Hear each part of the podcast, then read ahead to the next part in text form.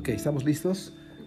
¿Todos listos? Muy bien, hoy es domingo, ¿qué? 28. 28 de junio del 2020, ¿verdad?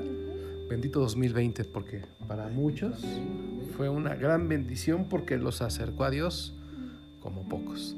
Le mandamos un saludo a Gina, ¿verdad? Eh, que nos enseñó mucho esto, una, a una persona muy querida. Y bueno, pues vamos a empezar. Quiero, quiero saludar a toda la gente que nos escucha en el podcast, a todos los que estamos aquí, obviamente. Y quiero tomar un momento para saludar a, a- a la gente que nos está- ha estado escuchando en México, obviamente, en Estados Unidos, en Colombia y también en Finlandia, ¿verdad? Ya han aumentado las, las reproducciones por allá en Finlandia y bueno, como decían antes, en un chico rato nos damos una vuelta por allá. ¿verdad? Entonces, eh, en un ratito nos damos, nos damos, nos damos una vuelta por Finlandia. Pero bueno, y también pues, a toda la gente que nos leen pensando en voz alta en, el, en la página, son más de 56 países, gente de más de 56 países que nos lee en pensando en voz alta y ojalá nos puedan visitar también en la página los, los que nos están oyendo, ¿verdad? Pero bueno, pues mira lo que hemos venido platicando en este mes. Eh, vamos a, a continuar con, con los temas que hemos hablado de, de que en la Biblia hay ciertas palabras diseñadas para explotar y destruir cualquier cantidad de argumentos equivocados que, que tenemos y que nos puede agarrar la vida entera, ¿no? Nos puede pasar toda la vida y nosotros pensando igual, ¿no? La primera palabra que vimos fue, eh, ¿se acuerdan cuál fue? Fue contentamiento, ¿no? Eh, sí fue contentamiento, ¿verdad? Sí. Sí, la, la segunda palabra fue irreprensible. ¿Se acuerdan? Eh, y la tercera palabra que vamos a hablar hoy se llama eternidad. Esto es tremendo y va a derribar cualquier cantidad de argumentos y de pensamientos equivocados. Dicho lo anterior, arranquemos, dicen por ahí, ¿no? Bien, ¿qué es eternidad? Todos entendemos de alguna manera qué es eternidad, que es jamás morir, vivir para siempre o estar en un lugar que no tiene tiempo, ¿verdad? Eh, yo encontré de alguna manera dos sencillas definiciones de eternidad. La primera sería una nueva perspectiva. Cuando la gente puede ver que hay una vida después de esta, cambia su perspectiva. Y el segundo término sería la capacidad de ver el final desde el principio. Cuando tú conoces el final de la película, y si ya viste una película, sabes que todo lo que pasa, sabes en qué va a acabar. Y nosotros estamos diseñados para terminar esta vida aquí en la tierra y continuar en la eternidad. ¿Sí? Ahora, eh, nuestra vida, y es donde voy a entrar en materia de una vez, nuestra vida muchas veces gira en torno a otras personas que no son ni perfectas ni eternas. Por eso cuando se van, todo termina para muchos. Ya lo diré más adelante, pero yo decía, si mi mamá se muere, yo me muero. He escuchado en los años, durante años, esta misma frase que yo decía, gente que dice, si, me va, si se va mi esposa, me muero, si se va mi esposo, me muero, si se van mis hijos, me muero. Pero las personas no son eternas, no son perfectas y no son eternas, ¿verdad? Hoy podemos estar aquí, mañana no. Entonces nuestra vida no puede girar en torno a alguien que, que no es eterno, ¿me entienden? Mucha gente tristemente ha llevado esto a otros niveles, porque yo me, me acuerdo que sac- sacamos a pasear al perro hace un tiempo y digo, lo sacamos seguido, eso soy yo que casi nunca lo sacamos. no, pero lo sacamos y una vez, y me acuerdo que una mujer tenía, un matrimonio tenía un perro muy bonito, un bulldog blanco, me acuerdo, precioso. Es en serio, la mujer me dijo, ay no, si se muere mi perro, yo no sé qué voy a hacer. Yo creo que también me muero después de él. Así me dijo. Entonces muchas personas no están viendo, no tienen perspectiva, no, no, no ven más allá de esta vida. Y su vida está ligada a la existencia de otra persona. Cuando esa persona se muere, Se les acaba el mundo. se les acaba el mundo, como dice mi esposita. Sí. Ahora, hay una palabra que quiero que leamos en Juan 14.2. La voy a pedir a Elda que la lea. Eh, ¿La tienes ahí? Sí. ¿Cómo dice? Dice, en el lugar de mi padre hay muchas viviendas. Si no fuera así, yo se lo habría dicho a ustedes. Voy a prepararles un lugar. Gracias. Dice la Biblia ahí que en la casa de Dios, el Señor Jesús dijo, en la casa de mi Padre hay muchas casas, y yo te voy a preparar una casa. Inclusive en el siguiente versículo lo puedes leer que dice, Dice, y si me voy y se, y se los preparo, vendré para llevármelos conmigo. Así ustedes estarán donde yo esté. Wow. ¿No dice algo de que más adelante? Dice, ustedes ya conocen el camino para ir a donde yo voy. Ok. Eh, el Señor dice, yo me voy a ir al cielo, voy a preparar una casa para ti y te voy a llevar, ¿verdad? Para que estés conmigo. Eso empieza a abrir la perspectiva. En la casa, en el cielo hay casas. ¿Voy a tener una casa? ¿Cómo va a ser mi casa en el cielo? ¿Tendrá ya una supermansión? ¿Tendrá jacuzzi? ¿Le van a poner Sky? ¿Verdad? No lo sé. Pero el Señor dice que va a preparar algo precioso para nosotros. Y digo, y si ves una fotografía de países como Suiza, como Irlanda, te das cuenta de las cosas que Dios hace. ¿Cómo, ¿Cómo estará la casa que Él prometió preparar para ti? Entonces empieza con estas palabras a abrirse una nueva perspectiva, a abrirse un final lo puedes ver desde hoy. Platicando con mis hijos, me decían, les platicábamos, ¿verdad? Que en el cielo, como dice la palabra, que no va a haber tristeza, que no va a haber llanto, que vamos a estar todos juntos. Y dice Ari, oye, está padre eso de morirse entonces, ¿no? ¿No? Porque, porque ya empezamos a ampliar la perspectiva, ¿sí? Ahora, ¿cómo, qué pasa eh, con estas promesas de Dios? ¿Cómo nos, nos, nos, cómo las empezamos a entender, a creer? Eh, de que vamos a estar con Él. Bueno, eh, este trabajo lo hace el Espíritu Santo. Ojo, el Espíritu Santo hace muchas cosas, Él es Dios. Entonces traté de, resumir de alguna manera el, núcleo, el, centro del trabajo del Espíritu Santo en cada uno de nosotros. Y llegué a la siguiente conclusión. El Espíritu Santo nos recuerda lo que Jesús dijo, o, o la palabra de Dios, nos recuerda, nos convence nos da testimonio. Significa, bueno, nos convence de que lo que está escrito es real. Nos da testimonio, dice la Biblia, de que esto, de, o sea, nos da pruebas de que lo que dice la Biblia es real y nos da fuerzas para seguir adelante. Eso está en Juan capítulo 15, 16, está en Romanos 8, en Zacarías capítulo 4. Eh, estoy resumiendo.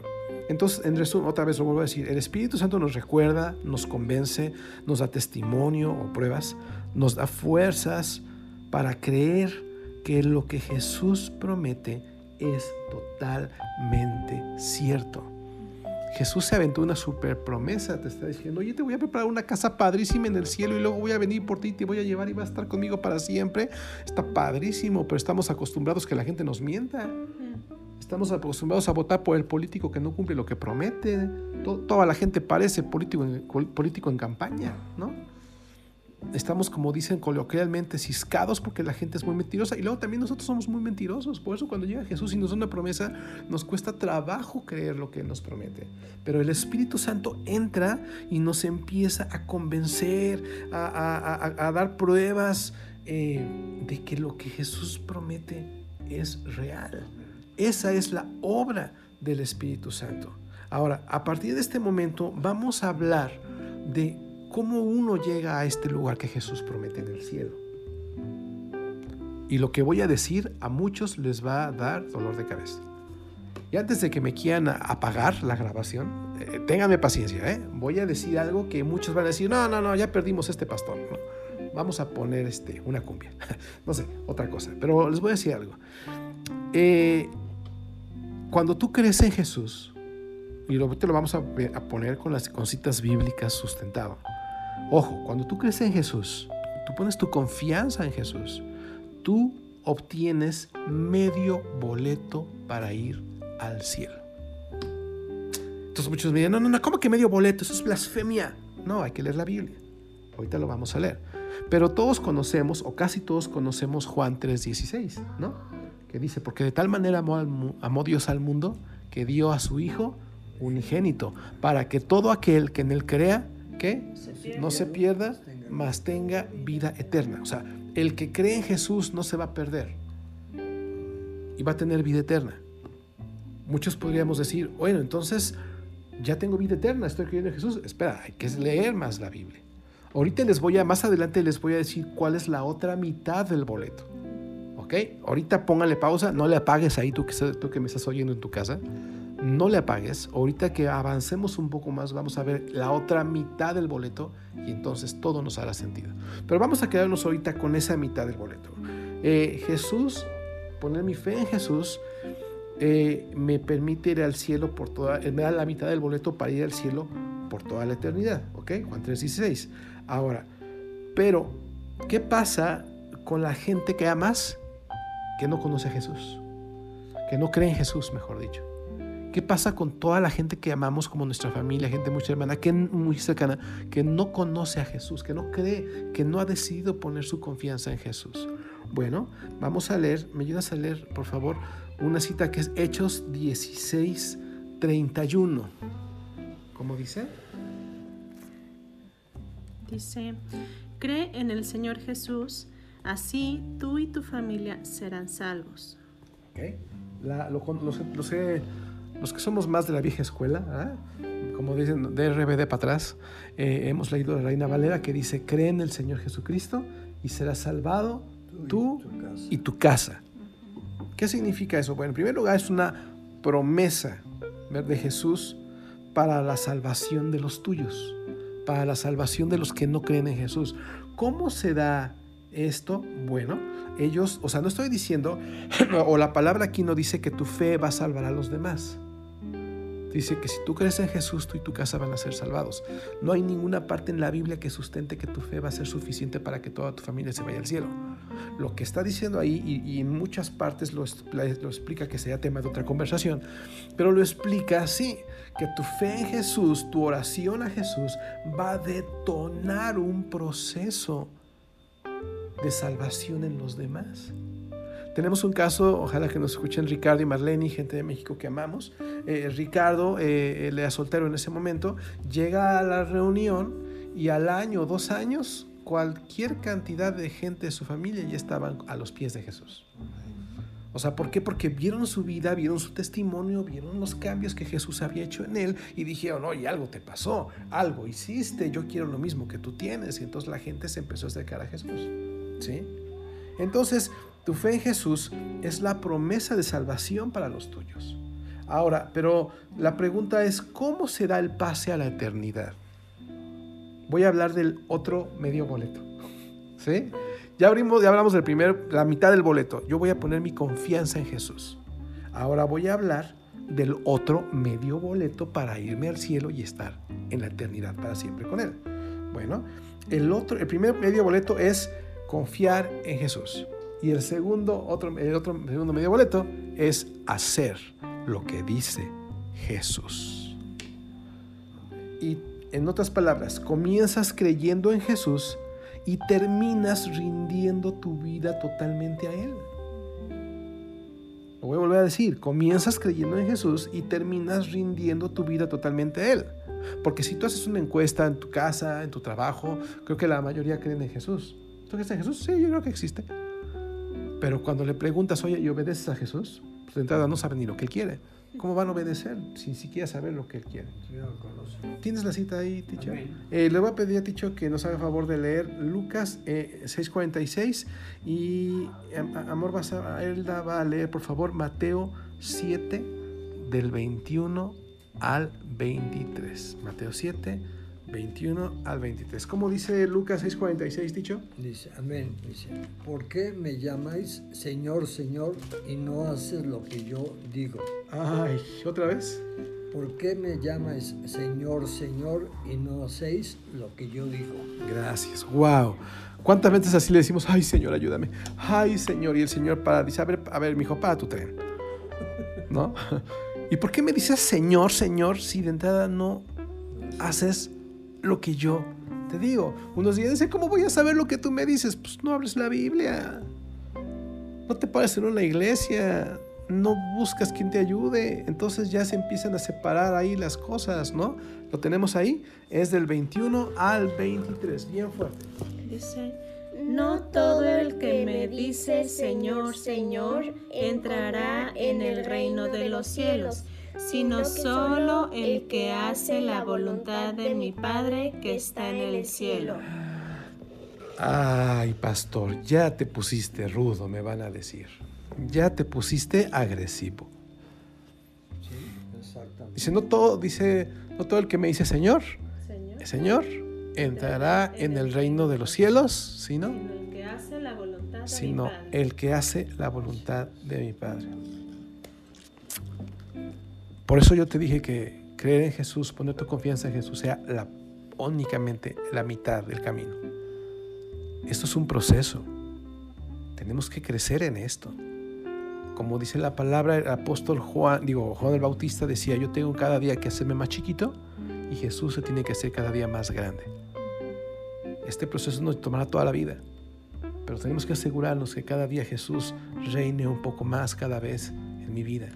Porque aunque le diga Señor, yo no voy a entrar al cielo. Es que confío en ti, Señor. Y el Señor me va a contestar con toda razón, pero no es lo que yo te digo. Es más, ni siquiera te has dado el tiempo de, de aprender o tratar de conocer lo que yo digo. O sea, un ejemplo. En el Antiguo Testamento dice la palabra ojo por ojo y diente por diente. Lo que no sabe la gente que no conoce a Dios y no conoce la palabra es que Dios estableció ese principio como un asunto de, eh, como cuando de siembra y cosecha, ¿cómo se le puede llamar a eso?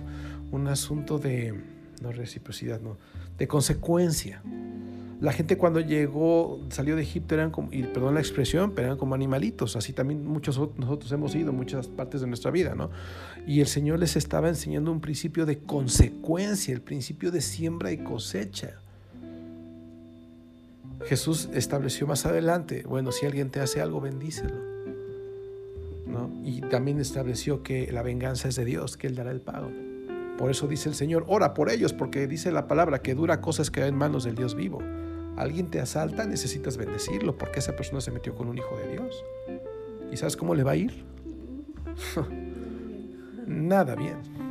Entonces, no conocemos a Jesús y lo llamamos Señor. Es absurdo.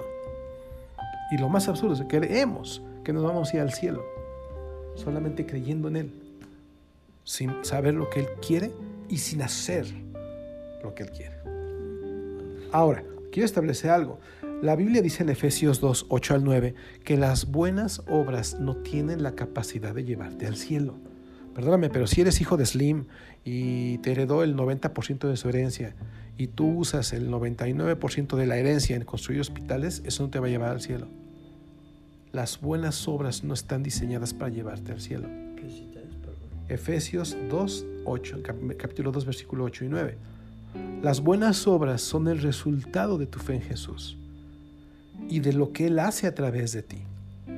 O sea, si yo soy muy bueno, no puedo decir que soy bueno. Yo soy bueno porque Jesús es bueno y porque hace algo en mí. Las buenas obras es el resultado de lo que Él hace en mí y a través de mí, para que la gloria sea para Él, la alabanza sea para Él. Hace muchos años, la verdad, nos decían un, dicho que no puedes hacer caravana con sombrero ajeno. No sé si han escuchado ese dicho. Entonces, el que dice, no, pues yo este, hice muchas cosas muy buenas. No, brother. O sea, la capacidad de hacerlas, las manos para hacerlas, hasta las manos para hacerlas te las dio Dios. No podemos. Las buenas obras no nos van a llevar al cielo. Y resumo con esto, este punto. Comienzas creyendo en Jesús y terminas rindiendo tu vida totalmente a Él. Ese es el camino al cielo. Aquí y en China. ¿Ok? Esto de las obras, para los que quieran leerlo con calma, está detallado en Santiago capítulo 2. ¿Ok? Ahora, pero vamos a entrar en cosas, ya una vez definido el, camino, el boleto completo, eh, hay dos citas que, quiero hablar. Si me ayudas, por favor. Dicho, ¿puedes leer Juan 11, 25, por favor? Y, amor, tú vas a leer, por favor, Primera de Tesalonicenses, capítulo 4, versículo 18. ¿Sí? Eh, vamos a leer, insisto, Juan 11, 25 y Primera de Tesalonicenses 4, 18. Voy a, voy a, a partir de este momento voy a, voy a tocar el punto con el que iniciamos el tema. ¿Qué pasa cuando mi vida gira en torno a la vida de alguien más? ¿Qué pasa cuando mi dependencia, mi amor, mi compromiso, mi, mi pasión es tan grande por alguien que no puedo concebir mi vida sin ese alguien. Vamos a partir del hecho de que ese alguien cree en Jesús. Si no lo cree, no te preocupes. Si no cree en Jesús, no te preocupes. Si tú crees en Jesús, Dios promete que tú y tu casa sean salvados, ¿no? Porque tu fe activará un proceso de salvación en el cual Dios hará la obra en tu familia, ¿ok? Pero bueno, vamos a partir de esto. ¿Qué pasa cuando yo amo a alguien y no concibo mi vida sin esa persona? ¿Qué dice Juan 11:25, Ticha? Le dijo Jesús, yo soy la resurrección y la vida. Al que cree, el que cree en mí, aunque esté muerto, vivirá. Amén. O sea, Jesús dice, mira, mi mamá cuando falleció le pusimos en la lápida, eh, esta señora, no me acuerdo bien cómo decía, digo, no me acuerdo bien cómo decía porque se volaba una lápida, ¿verdad? pero, es otra historia. pero sí le pusimos esta, algo así como, esta, Carolina no está muerta, está viva, porque Jesús prometió que todo el que creyera en Él, aunque esté muerto, vivirá. Y como Dios no es ningún mentiroso, lo creemos. Cualquier persona que, esté, que muera creyendo en Jesús va a estar viva. acaba de, partir una persona que amamos muchísimo, muchísimo, nuestro amado Gonzo, Gonzalo. Eh, no nos oye, pero si nos oye le mandaríamos un saludo, ¿verdad? Porque está vivo y le decía a una de sus hijas preciosas, le digo, es que tu papá, cuando me dijo que había partido, le digo, tu papá está vivo. Yo le dije, tu papá está vivo, ¿por qué? Digo, pues porque Dios no es mentiroso. Y tu papá murió creyendo en Jesús. Y obedeciendo a Jesús, nos consta. Y si estuviera muerto, entonces Jesús es mentiroso. Entonces, eso nos cambia la perspectiva. ¿Tienes la cita, por favor? ¿no?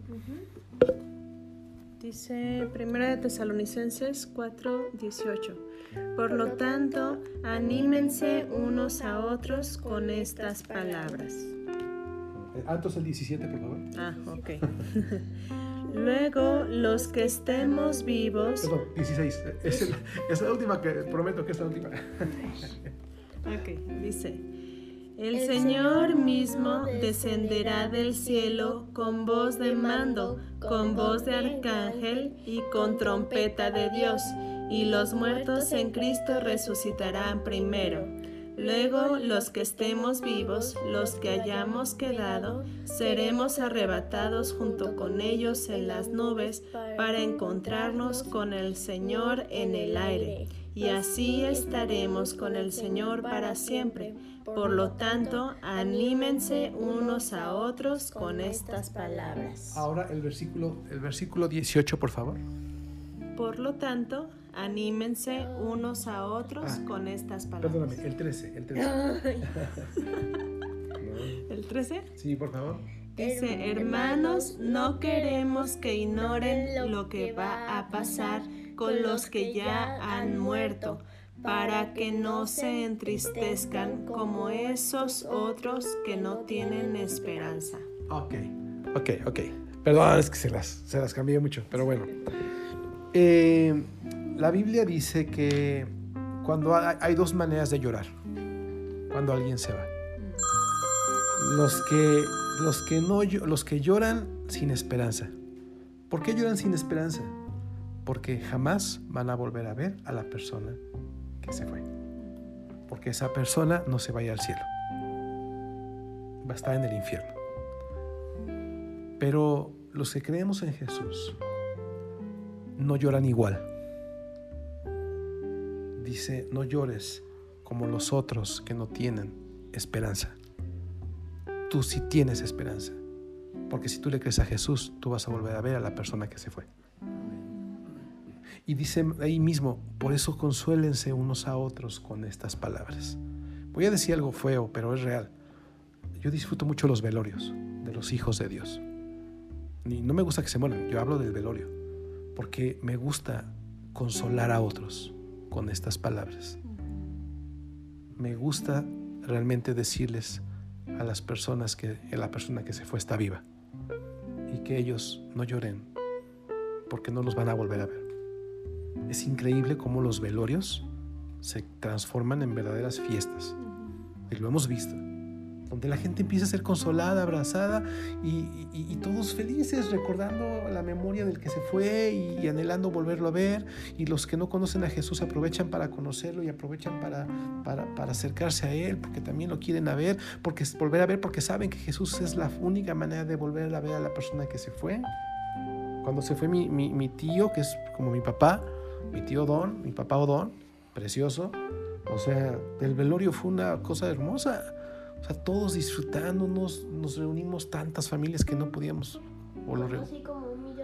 Dice mi hija que conoció como un millón de tíos y primos, ¿no? Todos nos abrazamos, nos besamos, nos disfrutamos porque no era algo triste. Ese hombre está vivo porque en vida creyó y peleó por hacer la voluntad de Dios. ¿Sí? Por eso no llores como los que no tienen esperanza. Ahora, eh, ¿me ayudas a leer, mi amor? Efesios capítulo 1, versículo 23. Voy a tocar un punto mucho, muy fuerte. Si quieres escuchar, no te preocupes. Efesios 1, 23. ¿Lo tienes? Sí. ¿Cómo dice? Esta, que es su cuerpo, es la plenitud de aquel que lo llena todo por completo. Eh, no, leímos todo el capítulo, pero está hablando de Jesús. Los que tengan oportunidad de hacerlo, de leer eh, Efesios 1 completo. Pero habla de que Jesús tiene la capacidad de llenar todo. La Reina Valera dice de llenar todo en todo. Jesús lo llena todo en todo. En otras palabras, Él tiene la capacidad de tomar el lugar de cualquier persona que se va en el corazón de alguien. ¿Sí me siguen? O sea, si se fue un papá, Dios es la única persona que puede tomar el lugar de un papá en, el corazón de los que se quedan. O sea, ¿quién puede tomar el lugar de una mamá? ¿Quién puede tomar el lugar de un hijo? ¿De una hija? ¿Quién? ¿De un abuelito? Nadie más que Dios. Porque Él promete y Él, y sabe llenar, llenar todo en todo. Tiene esa capacidad. Él llena el lugar en el corazón de la persona que se queda. Muchas personas me han dicho, Javier, ora, ora por, por fulano que ya se fue. Y le dije, no, él ya se fue, yo no puedo orar por él. Vamos a orar por los que se quedan. Ellos son los que tienen una verdadera necesidad. Ellos tienen que ser llenados y, Dios llena todo en todo, dice la palabra. Entonces llena el corazón. Él toma el lugar de proveedor. Dice, es que la persona que se murió era quien nos mantenía. Pues ahora tu Dios te va a mantener. Sí, Dios es el que da, toma el lugar de dirección, porque hay personas que parten de este mundo y son los que llevan la batuta. Por eso mucha gente se va y la gente no sabe pedirle, no sabe que Dios toma el lugar y me dicen, yo he escuchado gente que me ha dicho, es que no sé qué hacer, quisiera que mi mamá estuviera aquí porque mi mamá es la que siempre me decía qué hacer y ahora no sé qué hacer. Pero Dios toma el lugar de director, de, de proveedor, creo que el lugar que siempre debe haber tenido pero que le dimos a otra persona que ni era perfecta ni eterna. Entonces, yo sé que con todo esto estamos ampliando la perspectiva. En esta ocasión no voy a hablar de, del infierno y del cielo. Creo que tomaremos otro, otro momento para, para hacerlo, ¿no? Pero eh, vamos, a, vamos a concluir eh, esto con, algunas cosas. Eh, hemos leído la, cita con la que terminamos el tema anterior. Fue Mateo 20, 29 al 34 y habla de cómo el Señor Jesús se compadece de una persona que no ve. La sana y le da dirección. Dice que sanó a esos ciegos, los tuvo compasión de los ciegos, los, les dio vista y les dijo, sígueme. Les dio propósito les dio razón de ser a su vida, seguir a Jesús. Ahora, ¿cómo Jesús hace esto? ¿Cómo le quita lo ciego a una persona? ¿Cómo me quita lo ciego? Ya lo vimos al principio a través de su Espíritu Santo, ¿no? Quien te convence dándote testimonio de que sí se puede seguir adelante cuando alguien amado se va. Sí se puede seguir adelante con Dios.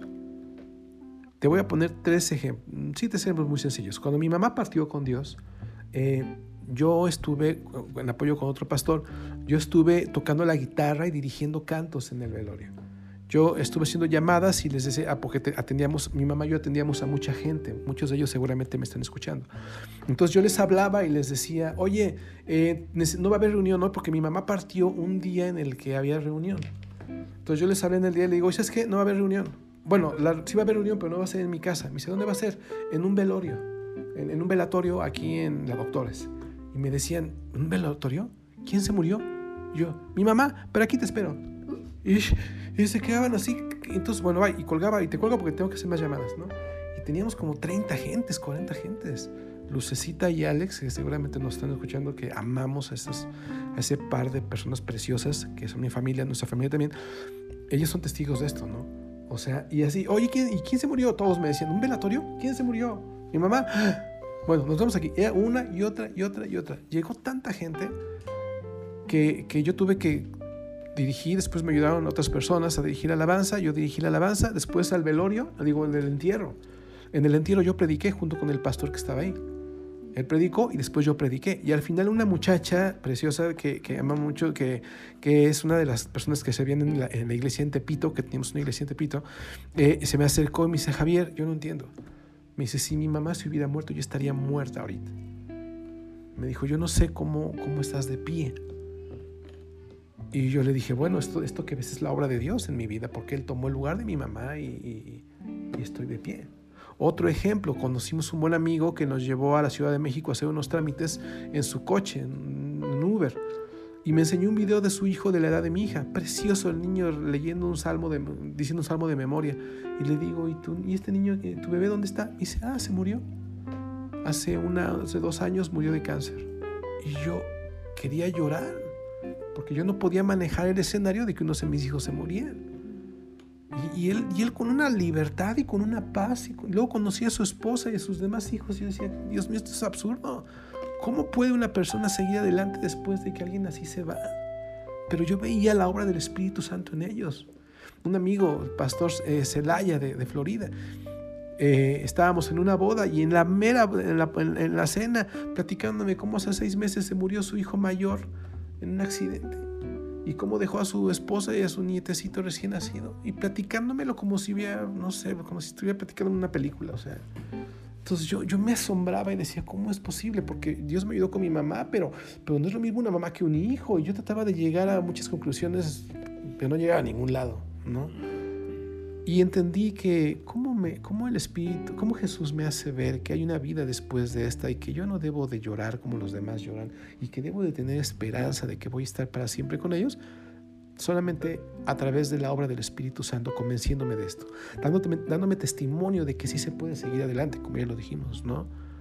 Entonces, eh, pero hay una cita que el Espíritu Santo pone que es Eclesiastés 3.11. Eclesiastés 3.11 es algo asombroso que el Señor, ahí está, hace. A ver, ¿lo tienes, ¿lo tienes tú? ¿No? No, 3.11, aquí está, no te preocupes, Ticho. ¿Cómo, ¿Cómo dice? 3.11 Dios hizo todo hermoso en su momento y puso en la mente humana el sentido del tiempo, aun cuando el hombre no alcanza a comprender la obra que Dios realiza de principio a fin. Ok, ahora chequen este, ¿tienes, ¿tienes ahí, Ticho? ¿Cómo dice? Todo lo hizo hermoso en su tiempo y ha puesto eternidad en el corazón de ellos, sin que alcance el, el- el hombre a entender la obra que la ha hecho Dios desde el principio hasta el fin. ¿Me prestas tu, tu Biblia? Esta, esta versión es tremenda. Todo es hermoso en su tiempo. Todo es hermoso. Y dice la palabra, ha puesto eternidad en el corazón de las personas sin que las personas alcancen a entender lo que Dios ha hecho desde el principio hasta el fin. O sea, el, la eternidad, el sentido de la eternidad es algo que Dios nos da. No tenemos. Gracias. No tenemos. Así nos da vista Jesús, poniendo eternidad en nuestra mente. Es asombroso, ¿no? Es asombroso. Ahora, voy a, a ver si les prometo que es la recta final. hay un desafío para todos los que somos papás, en especial. ¿Puede leer Ari Mateo 19, 14, por favor? Todos los que somos papás tenemos, tenemos un gran desafío. Eh, manejar o siquiera considerar un escenario sin nuestros hijos. Eso es lo más, creo, lo más fuerte para un papá, ¿no? Pero, ¿qué dice la Biblia al respecto ahí? Jesús dijo, dejen que los niños vengan a mí y no se los impidan, porque el reino de los cielos es de quienes son como ellos. La Reina Valera dice que, estamos leyendo ahí la nueva versión, nueva versión internacional, la Reina Valera dice que, gracias dicho, aquí lo dice, pero Jesús dijo, dejad a los niños venid a mí y no se lo impidan, porque de los tales es el reino de los cielos, ¿no? Entonces, eh, cuando un niño se va, pues es dueño del cielo. Es dueño del cielo. Yo voy a abrir un paréntesis, te recomiendo muchísimo que veas la película La cabaña. Parece, hay una película que se llama La cabaña que es de terror, por eso no le hagas caso. hay otra que se llama La cabaña, está en Prime Video, no sé si también está en Netflix. Eh, y habla de, cómo, cómo, Dios sana la partida de, una hija, de un hijo. Eh, pero, pero el Señor dice que los niños son, son dueños. Son, son dueños del, del, reino de Dios. ¿no? Entonces, eh, como papás, son los escenarios que no podemos ni siquiera considerar. No podemos ni siquiera pasar, dejar pasar por nuestra mente. Cuando olvidamos que nuestros hijos no son eternos. Nosotros, sus papás no son eternos. No somos, nadie es eterno aquí. Por eso hoy más que nunca el sentido de la eternidad es tan importante. Que entendamos que hay una vida después, que Jesús está listo para reunirnos después de esta vida. Entonces, si dejamos que el Espíritu Santo, o si dejamos al Espíritu Santo obrar en nosotros, si se lo pedimos, ¿verdad? Podremos manejar el posible, este posible escenario con fe, con paz, con fortaleza y sobre todo con esperanza de que los volveremos a ver y de que podremos seguir adelante con la ayuda de Dios. Y por ejemplo también como papá, pues obviamente lo natural es que tú te vayas primero, ¿no? Exacto. Eso sería lo normal, lo natural. Lo lógico. Entonces también entender esa parte de la eternidad, o sea, respecto a nuestros hijos. Por ejemplo, yo sé que tu mami se fue confiada en que ella no te estaba dejando sola, solo, te estaba dejando con tu papá, que es Dios, ¿no?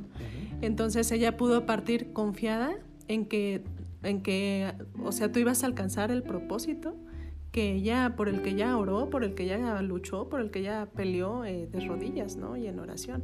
Entonces nosotros también como padres, sabiendo que no les vamos a hacer eternos a nuestros hijos, o que no, o que no les vamos a adorar este, tal vez hasta verlos al 100% con Dios.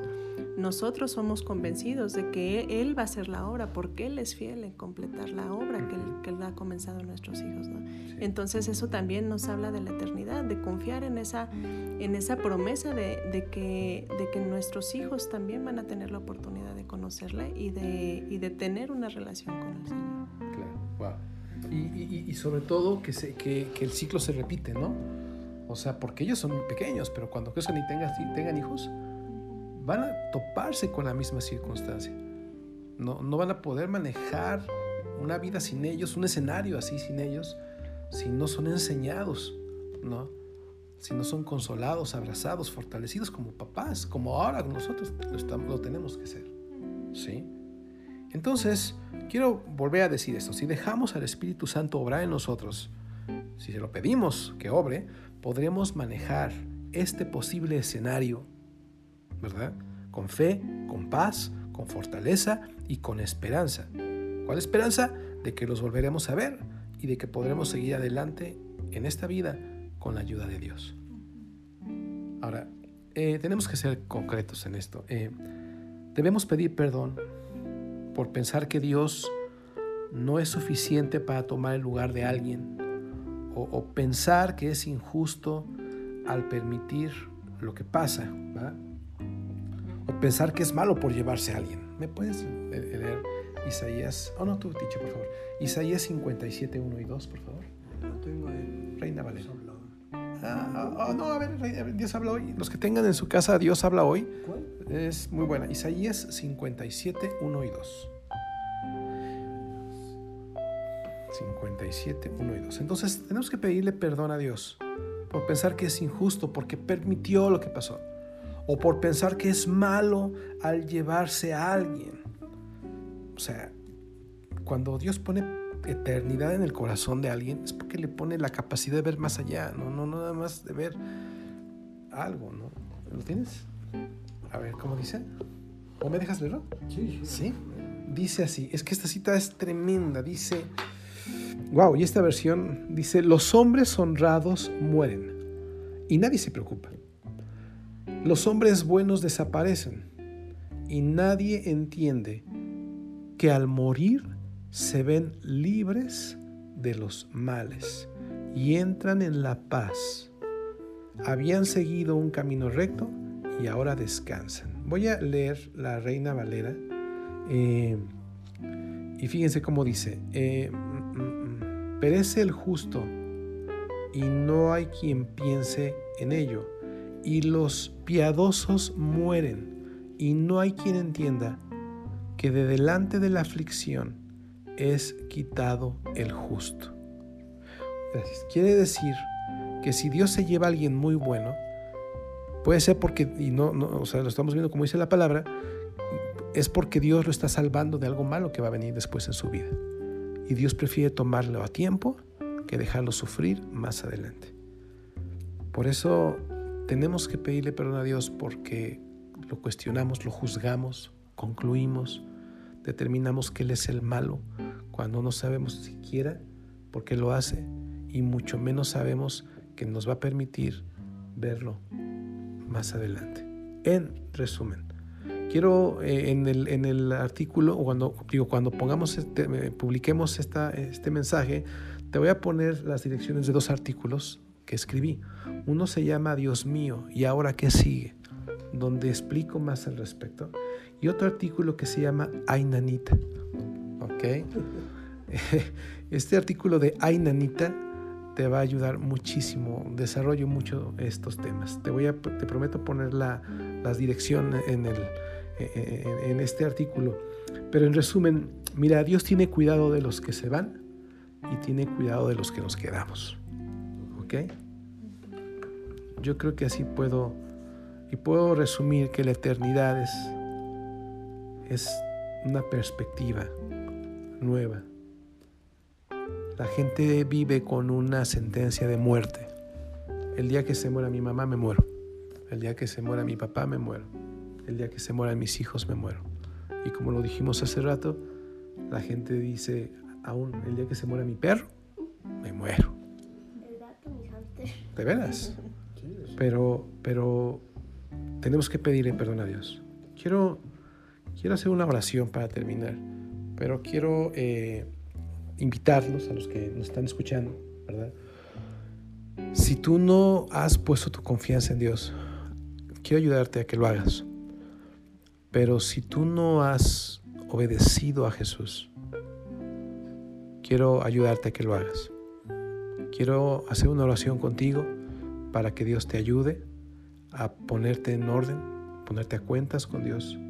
Si tú tienes eh, el deseo de hacerlo y quieres tu boleto al cielo, y estoy siendo muy práctico, ¿verdad? En esto.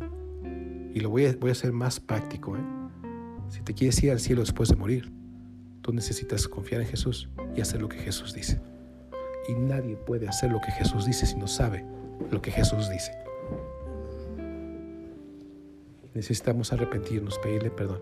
Entonces, si tú te identificas en esto, repite después de mí esta oración. Dile conmigo, Señor Jesús, te pido perdón por no esforzarme, por no darte un tiempo, por conformarme en creer en ti. Ahora sé que solo por creer en ti, con solo eso no me voy a ir al cielo. Perdóname Jesús por ser tan negligente o flojo pero quiero que me ayude tu Espíritu Santo a partir de hoy a buscarte más, a hablar más contigo, a leer la Biblia, a acercarme a personas que la conocen, que te conocen y a dejarme ayudar por ellos. Señor Jesús, perdóname por llamarte Señor Jesús y no hacer lo que tú dices.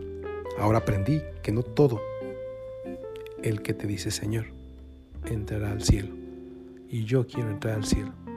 Dile, y quiero que mi familia entre al cielo. Yo creo en ti y creo que tú harás que mi familia sea salvada. Gracias Dios. En el nombre de Jesús. Amén. Ahora vamos a orar por, por, por todos los demás. Señor Jesús, te damos gracias por porque tu Espíritu Santo está haciendo un trabajo poderoso en cada uno de nosotros. Gracias porque nos convence.